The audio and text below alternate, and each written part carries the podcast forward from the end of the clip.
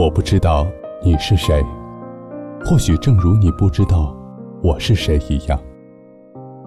但是我们每天都一样，会在黑夜里翻来覆去，期待、孤独、害怕、绝望，然后失去。那些故事里分明刻着我的影子，却从未提起我的名字。我想要给他一个拥抱，可那是一张我不熟悉的脸庞。嗨，欣然，你是认识我的，你明白，我了解，只是我们都没有说出来。这里是 FM 八七二零二午夜电台。晚安，陌生人。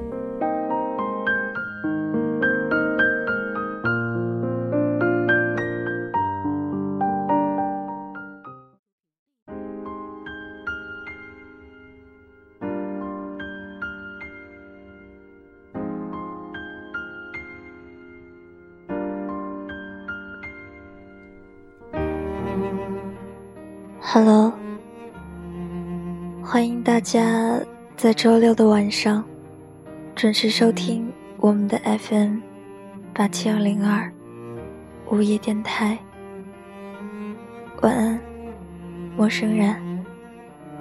我是这里的主播，欣然。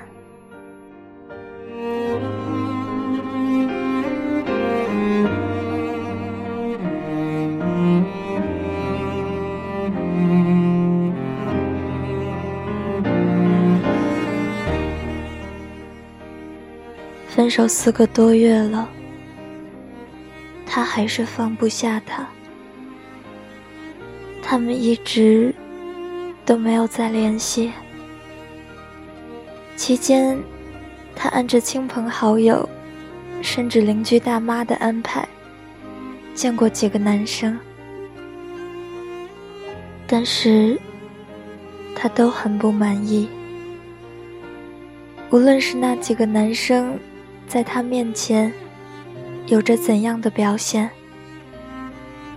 他都在脑海里自动的把他们的一言一行与前任做着对比，越遇见就越难过。于是，他毅然决然的推掉了二姑妈新介绍的对象，他摆出了一副。我自己的事，自己搞定，这样的现代独立女性的架势来。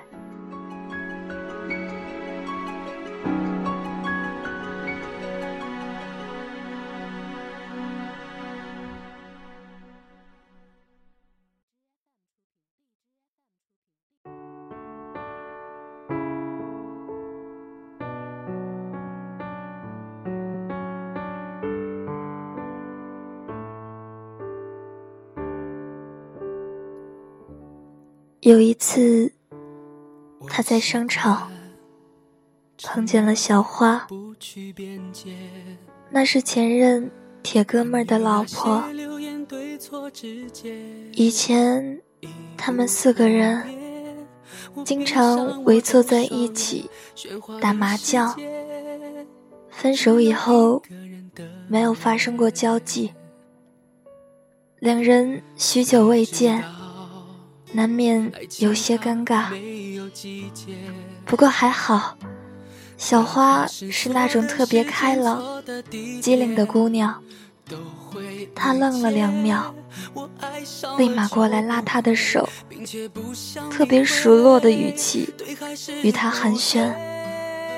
除了被问最近过得怎么样啊，工作是否还顺心，你。来商场想买什么呀？这些女孩子间的话题总是绕不过感情状况。小花已经很谨慎地控制了问话时的表情，拿捏了措辞。可在承认目前单身的时候，她还是有一点脸红，莫名的觉得自己像个失败者。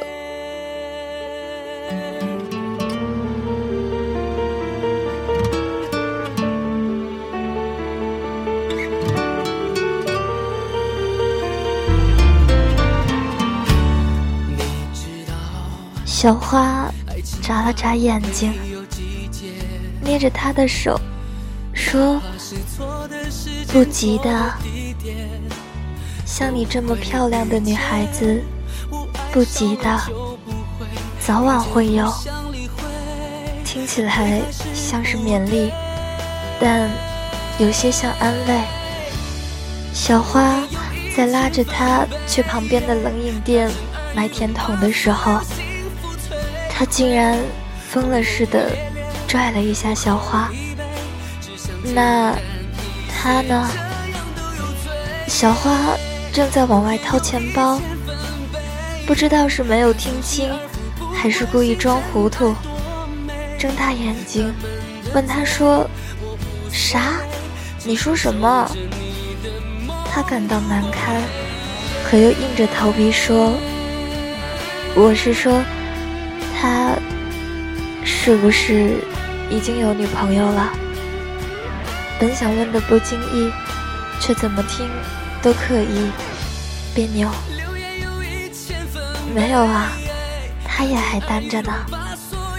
小花说完，嘴角掠过了一丝别有意味的笑。他慌张的吐了句“哦”，然后装作淡定的望着商场中央。高大的充气海绵宝宝从冷饮店出来，他一直心不在焉。小花不管指着什么衣服，他都说好看。没一会儿，小花讶异的看他，这么凉的东西，吃的这么快，你不要命啦？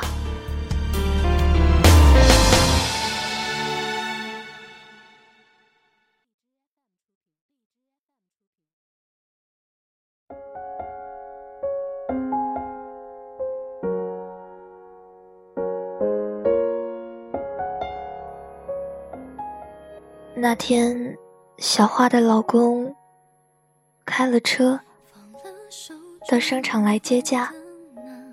小花极力提议一起吃一顿饭，他连连拒绝，说：“我还有别的事情呢，下次。”他站在公交车站，望着马路斜对面，他看到小花。冲着一辆白色越野车招手，乐颠儿乐颠儿的跑到了车里的副驾驶。他心里有些荒凉。接近了十点，犹豫了半天的他，终于鼓起了勇气，在微信上问小花：“你觉得我和他还有复合的可能吗？”我就是随意问问，他发出去，立马后悔了。他苦熬了半个小时才得到回复，没准儿能成呢。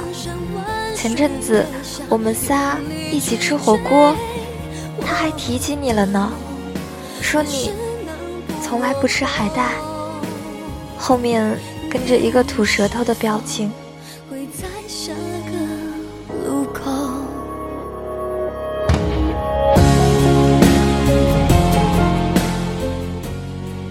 他像极了一个被无罪释放的囚徒，深深的叹了口气，然后忍不住高兴起来。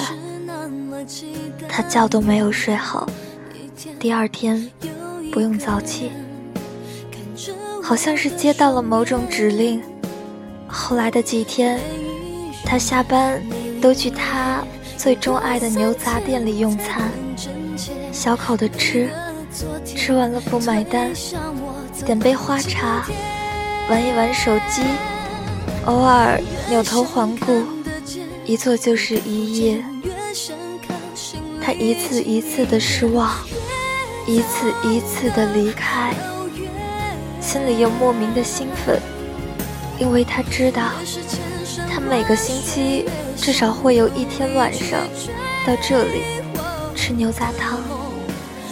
这是他多年都雷打不动的饮食习惯，而前天没来，昨天没来，今天也没来，那他期待的事就愈发有可能发生在明天。功夫不负有心人，第五天晚上，他出现了。他特意坐在了喜队门口，他习惯的位置，所以他一进来，他就看到了。慌忙的往嘴里送一勺汤，努力的摆出一副若无其事的样子。他走近了，五步，三步，一步。他心砰砰的响，好害怕会被他听到。你，好巧啊，没想到会在这儿碰到你。他语气里闪过一丝慌张，却又恢复从容。啊！他迫不及待地抬头，又故作惊讶地说：“真是好巧，我……我今天不知道怎么了，想起了这里的牛杂汤，就想回味一下。我没想到你也来了。”他按捺着心里的澎湃。假装镇定的低头喝了口汤，悠然的在他面前坐下。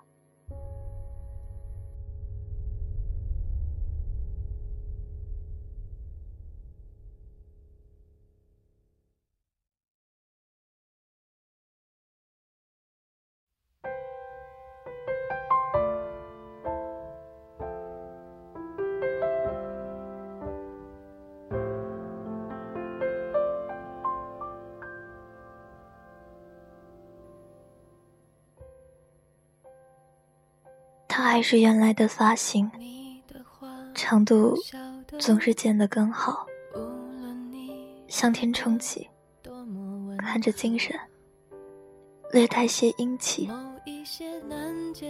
他好像瘦了一点儿，脸没有以前那么宽了，五官显得更加立体。他穿了件新的黑色皮夹克。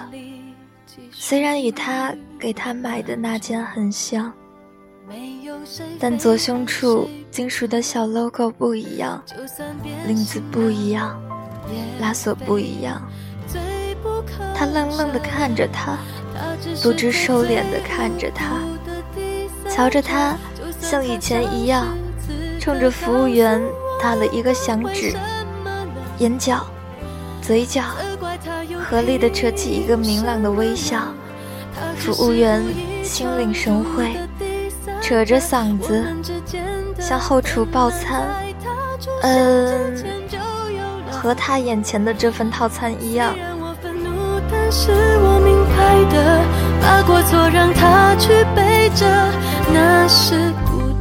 后来提起那段，他说他忘了自己在跟他聊什么。精神有些恍惚的，他恍然觉得两个人回到了从前那个寒冷落雪的冬夜。他把参加完夜校考试的他接到这店里，他手掌温暖而宽大，紧紧地包裹着他指尖冰冷的手。然后像个啰嗦的父亲般，没有好气地指责道：“怎么就不爱戴手套？